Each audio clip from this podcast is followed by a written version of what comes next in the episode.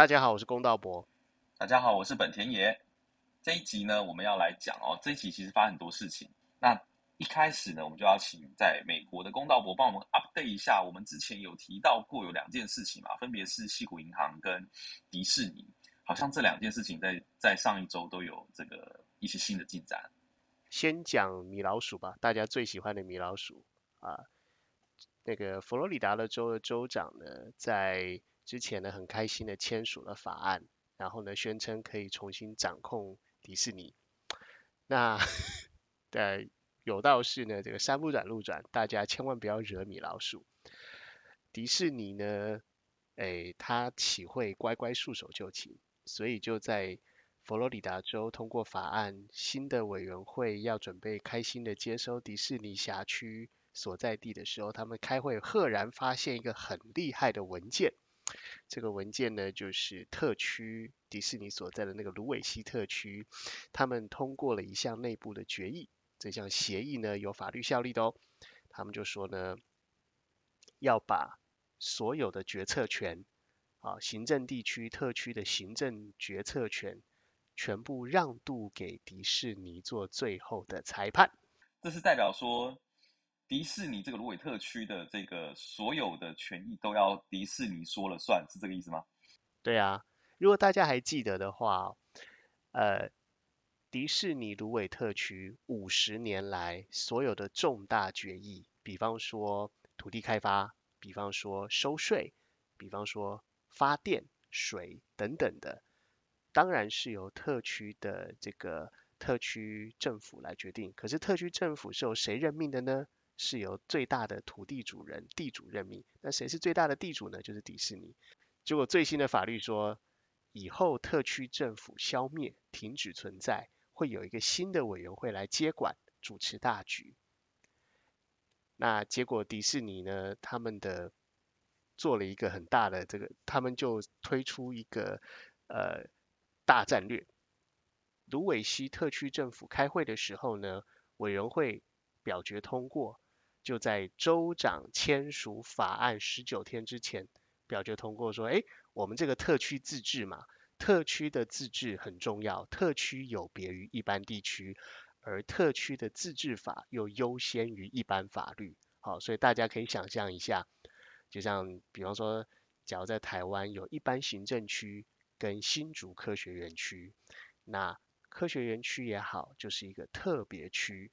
那园科学园区的管理条例就是特别法，那特别法就优先于普通法，所以迪士尼所在的芦苇溪呢，他们的管理呢人员呢就举手表决通过了一个法庭，举手表决通过了一个条文，写入他们的特区自治条例管理章程里面，就说明了他们所有重大的财产处分权。那什么叫财产处分权呢？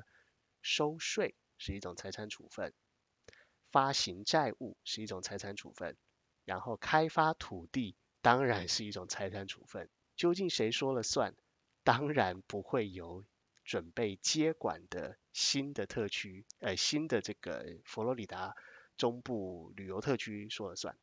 他们就说要交给迪士尼说了算，所以举凡所有的大小事全部都由迪士尼说了算。听了有没有觉得非常震撼？我觉得这这很夸张啊，就是。之前我们不是才聊到说，这个州政府觉得自己大获全胜嘛，然后那时候迪士尼什么什么话也没说，就感觉说啊，好像被吓说不出话来。结果反过来，这样听起来是迪士尼当时在偷笑啊。对啊，我们记得在去年年中的时候，然后在佛罗里达州的两个院会，所有的立法委员，他们的那个州议会的议员就是摩拳擦掌，然后那时候呢。通过法案之后呢，大家都担心迪士尼要遭殃了。哎，后来就发现迪士尼怎么没有什么大动作的对外声明，好像静悄悄的，想说迪士尼是被吓傻了，对不对？可其实这个刚好是凸显两方的律师，也就是迪士尼的律师以及帮州政府上班的律师，两边在斗法，谁究竟比较厉害？看起来迪士尼好像好像比较厉害。对啊，因为其实。由于法案在通过之前，要州政府的那个州议会，啊，比方说众议院以及他的参议院都要三读通过嘛。那所以我猜啦，迪士尼的这些律师团呢，可能就看了他最后投，可能就是看了州长最后准备要签名的版本，然后就发现那个版本里面没有什么帝王条款。于是呢，迪士尼的律师应该就是以最快的速度，在芦苇区特别行政区开会的时候呢，举手表决通过，把权力重大权力让渡，然后呢就安心的回去睡觉了。然后等到州长要签署法案的时候呢，你看到哈，三读通过。到州长签署法律，然后到州长开记者会，得意洋洋的宣称新啊新法生效。可是那个新写出来的法律有没有能够制服或是制衡？我们刚刚讲迪士尼的律师想出来的这一条，呃，谦虚让渡权利给迪士尼，就所有的决策权，芦苇溪行政区将来就算回归佛罗里达政府，仍然重大决策都让渡给迪士尼。将来的人也不能够有异议。有没有新的法律？有没有任何一条条文可以制衡我们刚刚讲的这个特别法？好像没有，所以我猜迪士尼的律师应该都是笑到岔气，笑到肚子会痛。我觉得这还蛮蛮妙。不过我们要服一下，就是刚开始可能第一次没有听到我们上一集，然后呃第一次听到我们节目的听众，就是说迪士尼这个案子到底是怎么样啊？其实简单说呢，就是当时我用最简单版本讲，就是说。迪士尼呢，在呃这个佛罗里达州有一个芦苇特区嘛，就是他开了一个自己的属于自己的那个呃乐园。那后来呢，因为一些这个政治正确问题，其实就是说迪士尼也会挺 LGBT 嘛，多元性别认同啦，或者挺这个同性恋等等，就引起了这个佛州当地的居民的不满，所以也影响了政治人物的投票，就说哎，迪士尼这样的话，那我们要收回他对这个芦苇特区的特权啊，那来制衡迪士尼。结果想不到。呃，迪士尼呢，从头到尾呢，在这个争议当中呢，不发一语，然后呢，就看似似乎是州政府大获全胜，结果反过来就出现了神反转，就出现了我们刚刚所讨论这样的状况。对啊，而且我觉得最厉害的地方是啊，嗯，这个凸显出两边律师功力的高低。好，那由于迪士尼，迪士尼的律师写完了，该做的事都做完了。然后呢，也白纸黑字写到他们的那个芦苇溪特区的自治管理条例的章程里面，然后契约里面都写好了之后呢，哎呀，这个州长啊签署新法律，成立的接管小组啊，那个接管小组一直到开第二次会才对外宣称说他们发现了一个很重要的文件，这个影响有多大呢？堪称大，堪称这个巨大影响事件。换句话说，其实从呃，从头到尾，他们都是最后才知道的。真正该知道的律师，似乎从头到尾都被蒙在鼓里，甚至呢，该做的事前调查也都没有调查。为什么说这是基本的调查呢？因为卢伟西特区呢，它是一个政府组织，那政府组织所有的会议记录，它的会议记录一定是公开的，要查都查得到。第二个是呢，他会议记录所做成的决议，如果修改呃这个政府的自治条例，甚至是章程，哈，甚至是这个呃契约条款呢，也一定都是白纸黑字网络上找得到的，好，只要调阅绝对都看得到。所以极有可能就像刚刚本田也讲的，呃，自从佛罗里达的议会通过之后呢，可能州政府所聘用的律师呢，就有点得意忘形过头了。好，就没有注意到呢，迪士尼的米老鼠来了这一招，哦，釜底抽薪。那甚至我我认为啦，哈，你如果你细看它那个条文啊，哈，美国媒体有披露啊，呃，这个条文到后来呢，最后定稿的版本，特区政府让渡权利给迪士尼拍板定案，请问让渡期限有多久？好，我们一般来讲写条文里面呢，有各种写法，凡是只设起讫日的。那这个条文呢写的特别有趣，他说，直到现任英国国王查尔斯三世的所有继任人的驾鹤西归之后二十一年，好，那查，换句话说，有可能是迪士尼的律师后来呢战略战术大成功，实在没事做，我个人认为有可能是在戏谑，甚至是在嘲讽。对手阵营的律师实在是太逊了，所以写条文的时候写到说，甚至还得东拉西扯，扯到以前殖民美国的英国，而且还挑英国现任国王查尔斯，而且是查尔，而且还不是讲查尔斯驾鹤那一年，讲的是查尔斯所有的继位人选。王储啊，那么你知道英国的王储可以排名嘛？从第一顺位、第二顺位一直排排到十几、二三十顺位，一直到最后一个顺位的人都不幸安详的驾鹤西归之后，再往后二十一年，卢伟西政府特权的让渡谦让才不再让给迪士尼公司。这个到底要到这个要到哪一年呢？我的天呐！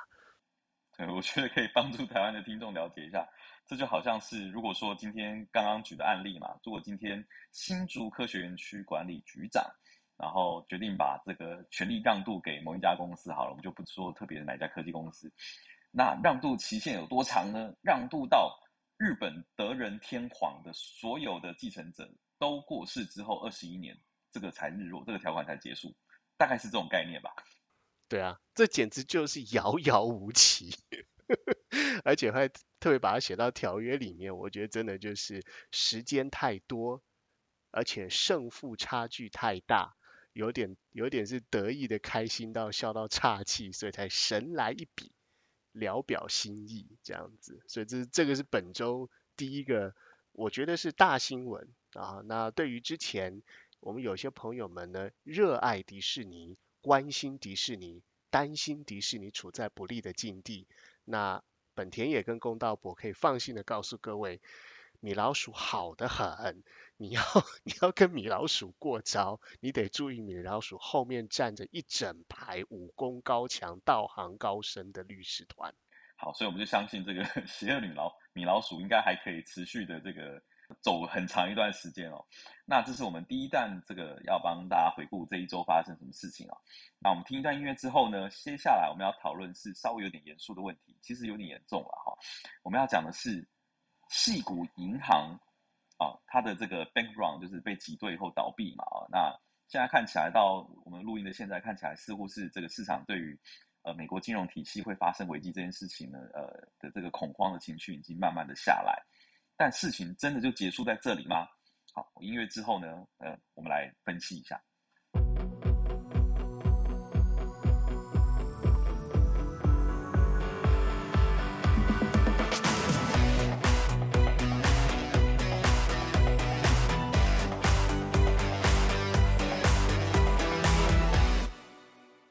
好，听完音乐回到下半场，我们刚刚讲说，细谷银行，细谷银行呢之前。经营不善，倒闭了，然后呢，政府接管了，美国呃 FDIC 接管之后呢，现在找到买家了，他终于找到人家买走了。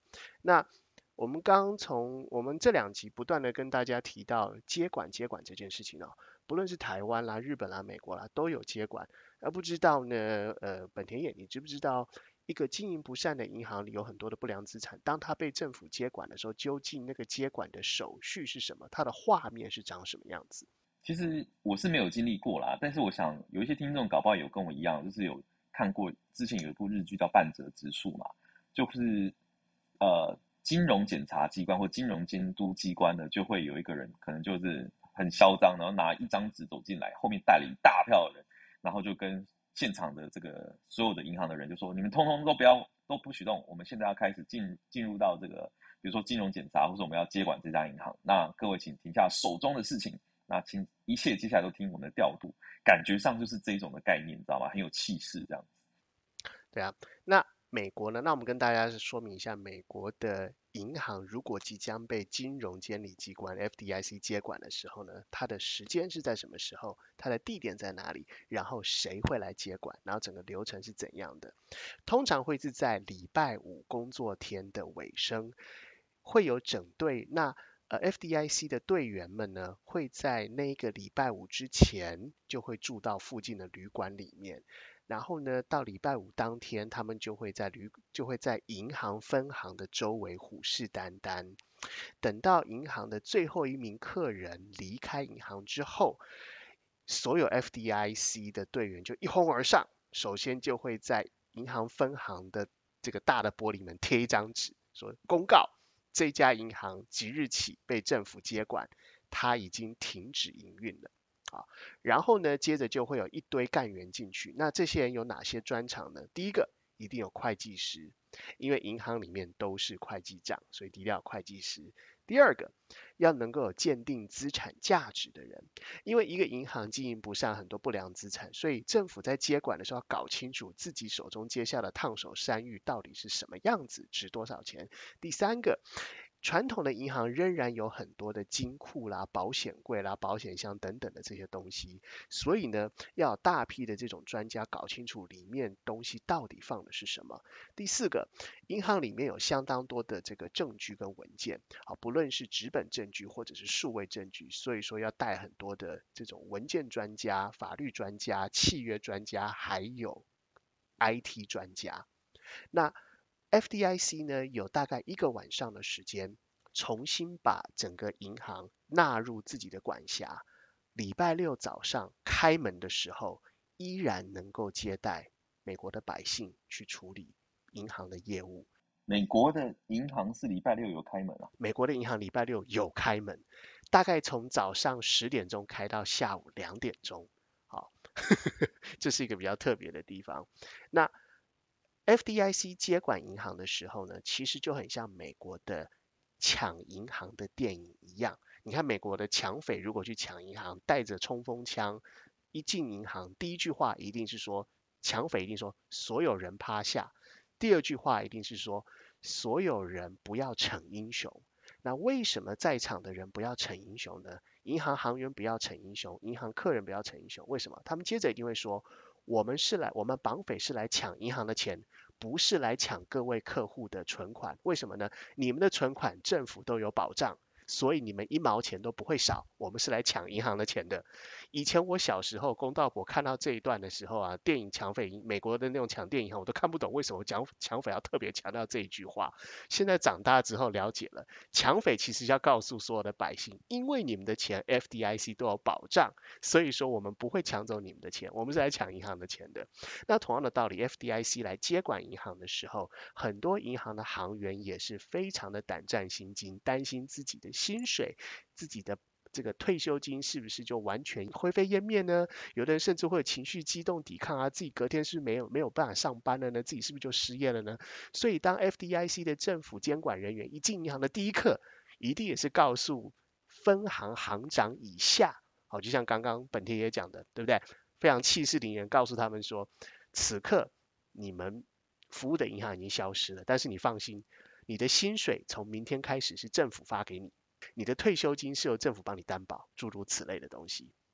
好，那大致上这个就是银行接管的过程。同时再告诉大家各位一个小常识：美国的银行有百，如果美国银行有倒闭的啦，被接管了哈，或者是宣告破产，有百分之九十六的银行破产都是宣布在礼拜五。原因很简单，那是最后一个工作天。好，银行那个股市也休市了，对不对？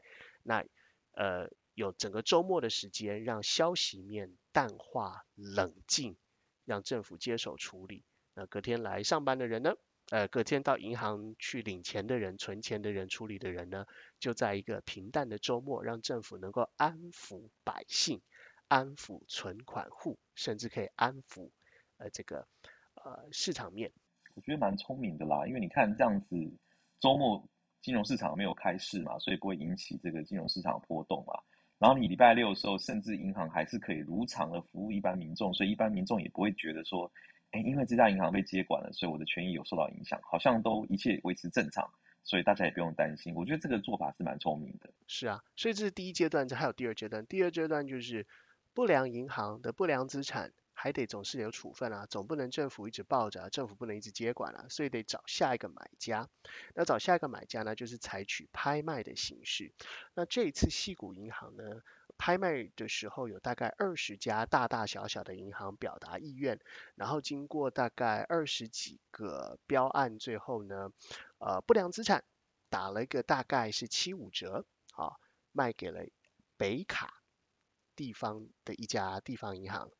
叫做第一公民银行。我们这边是不是也帮大家科普一下什么叫不良资产？因为这是一个呃银行业的说法。那其实这个意思是什么呢？比如说我们跟呃银行往来，比如说银行会借你信贷啊，借你车贷，或者说你本身是信用卡嘛。那你信用卡本身你在这本质上就是银行先帮你垫付，所以你对你是要把你这个钱要再还给银行的。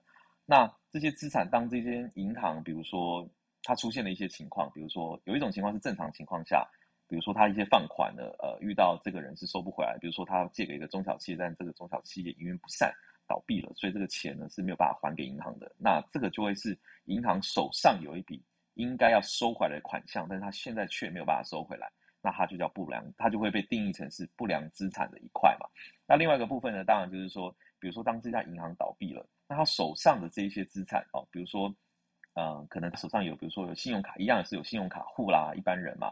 那或者说他有一些对一些企业的放款啊，或是一些对个人的一些 loan 啊，一些放款这样子。这些借款人其实是有能力还给银行的，只是说因为现在这些银行可能，比如说当中一部分银呃客人是还不出来，但一方一方呃一部分客人是可以还的。那这样情况下，这一包呢也会把打包成一整包，然后看下一个要谁要接手。那下一个要接手的银行呢，他可能就会想说，哎，比如说我接手了，假设一百亿的债权好了，那这一百亿债权当中，可能我可以收回来多少？那他就会去自己去评估嘛。比如说这一百亿债权当中，有人就是还款还不出来，他就他就申请破产保护收不回来，但是有一些还是可以正常还款的。那他去精算以后呢，就可以去估算出他要用多少的价格去把这一包的债权给买下来。但整体而言啦，这个比较帮助大家了解，就是说，因为他这家银行已经倒闭了，所以他手上这个东西，我们暂时把它定义成是不良资产。那这个就产就可以再去看看下一家是谁要把它买下来，把它接手，然后再去做之后的这个债务的这个收款或者甚至催收等等。那买方这一次就是位于北卡莱纳州，也就是飞人乔丹的故乡。啊，这边有一家区域型的银行，就地方型的银行，叫做第一公民银行 （First Citizens Bank）。那他买了西岸的西谷银行，所以瞬间，啊，原本他买之前，买方大概全国排名第十四大吧，他买了一个大概排名第十七的，所以十四加十七，瞬间呢，这个最后的买家大补完，补了之后呢，据说啦，股价暴涨百分之五十。然后呢，有可能它的总资产影响力排名就会瞬间挤进，大概到美国前十名左右。那接下来有趣的事情发生了，我们就顺着刚刚讲的不良资产购入之后呢，假设我们打了七五折，那这一个买方的银行瞬间资产变得更有钱了，更有价值了。那会不会让银行？以及整个金融体系增加信心、增加流动性，更能够抵御即将到来的不确定的经济面以及不确定的市场走向呢？本田野，你觉得呢？我觉得这件事情真的是很看啊，就是现在看起来，就是市场似乎是以现在来看，似乎是这个恐慌情绪是比较消散嘛，因为大家觉得说，哎，一家银行倒，但它没有演现演变成一个系统性的的一个风险，并没有变成是一个广泛的一个事件。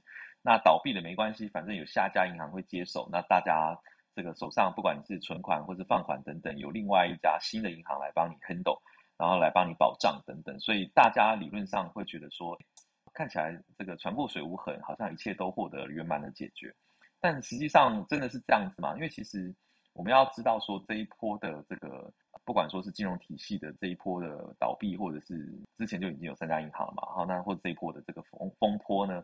其实主要是来自于美国不断的升息，那不断升息呢，就导致了这个债券价格的上涨，还有一些这个金融环境的紧缩，所以导致某些银行可能它就属于这个流动性出现了风险，在这样环境之下呢，就就没办法了，就倒闭了。这个情况我们就要想，这个是不是还是美国是不是还是在一个升息循环当中吧？美国看起来似乎是。还在一个升息，呃，他还没有放宽，美国联储会还没有放宽自己的说法，他还是依然觉得说今年都不可能降息。那当然会不会升息，他是采取比较保守嘛。上次的这个 FOMC 的会议当中，他是取消了这样子一个比较强调会持续升息这样的一个说法，但是利率还是很高涨。那接下来大家就要想，就是美国是不是有可能经济走向衰退嘛？因为现在过去派对开完了，那现在联储会为了对抗通膨。就把这个利率提高，然后金融环境紧缩，那一定会有一在资金环境宽松的时候，大家开派对嘛。有些不管你体质好或体质不好的这个企业，应该都可以处在一个正常营运的范畴。但是当资金环境变紧的时候，势必体质比较差的企业就会出现状况嘛。它还是会有很高的借款成本，那它的资金现金流因为随着这个经济现在看起来放缓，或者是乌俄战争等等，导致一些供应链的这个出现断裂或者出现问题。它可能这营运上面就没有像过去这么容易，所以会不会造成接下来还有新的隐忧或者是新的未爆弹？我觉得这个呢是很值得关注。我相信这也是呃很多熟悉总体经济的人在关注的重点啦。对我们来说，像嗯金融业的话，其实之前的确是借钱很容易，借款成本很低，甚至政府还印钞票送你钱。那产业界来说，我们就用这个比喻来讲了。那之前派对开很久嘛，对不对？好，那我们借用一下投资大师巴菲特说的一句名言：你要知道谁没有穿裤子，那就必须要等到潮水退去之后。那第一个，现在潮水有没有在退去？显然是有的。好，那经济开始疲软。那第二个呢，是银行之前爆发了客户还钱还不出来，然后呢，大家银行业人人自危。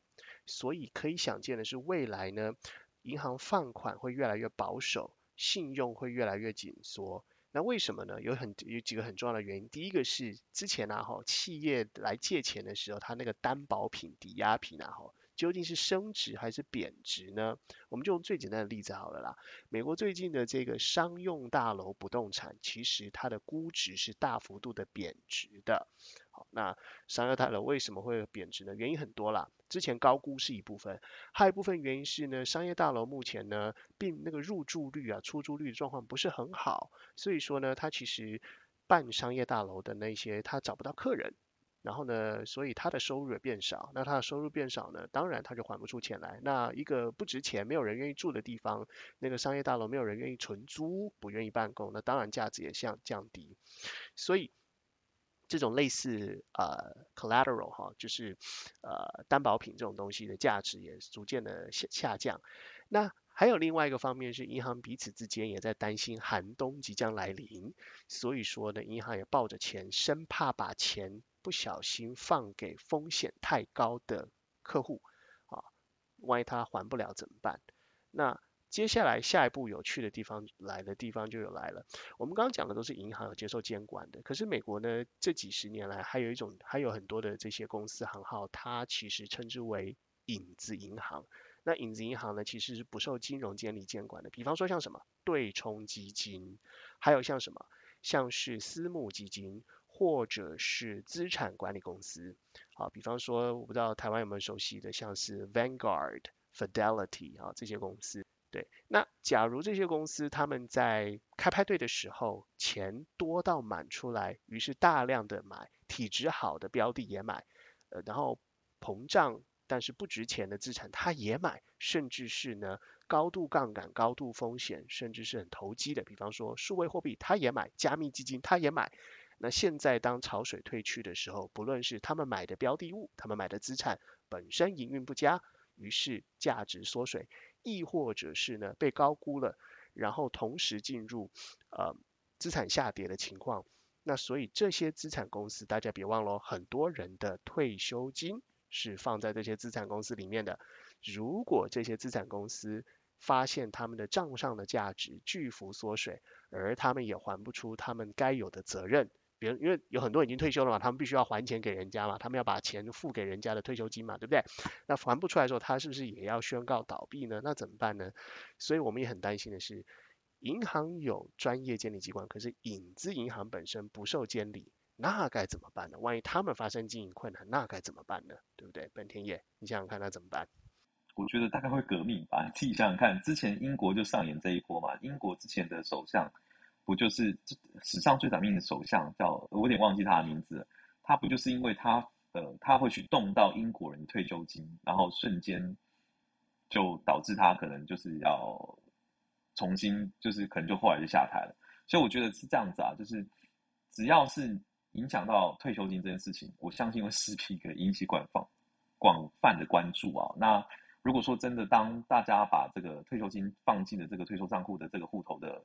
这个代操机构，我们刚刚提到这些资产管理公司真的出现了状况的话，我觉觉得那会是一波非常大的风暴。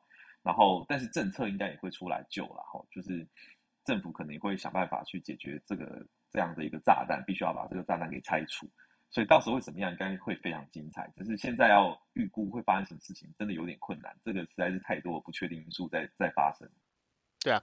要替联准会说两句公道话，因为联准会其实它也不是万能的，它虽然可以大量的印钞票，同时也就是让市场提供充分的流动性，同时它也可以降低利率或是提升利率来替适时的替市替市场加温或是减温哈，避免它过热。可是大家别忘了。钱究竟要花在哪里呢？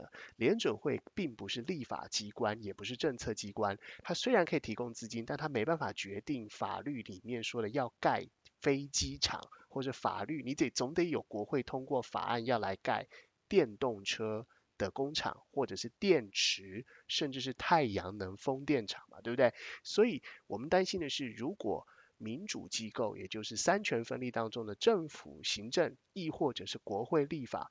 当政党恶斗的时候，就没有办法通过这个大兴土木、从事建设的法案。那既然你没有办法从事建设法案，那拼命印钞票的联准会又能怎么样呢？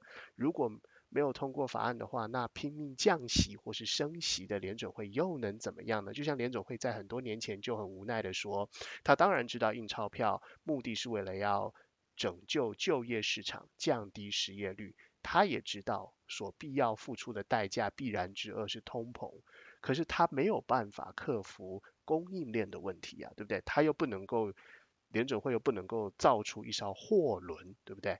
所以那现在怎么办呢？我们就只能够祈祷，呃，我们能够安然的走出经济循环当中的这个下行阶段。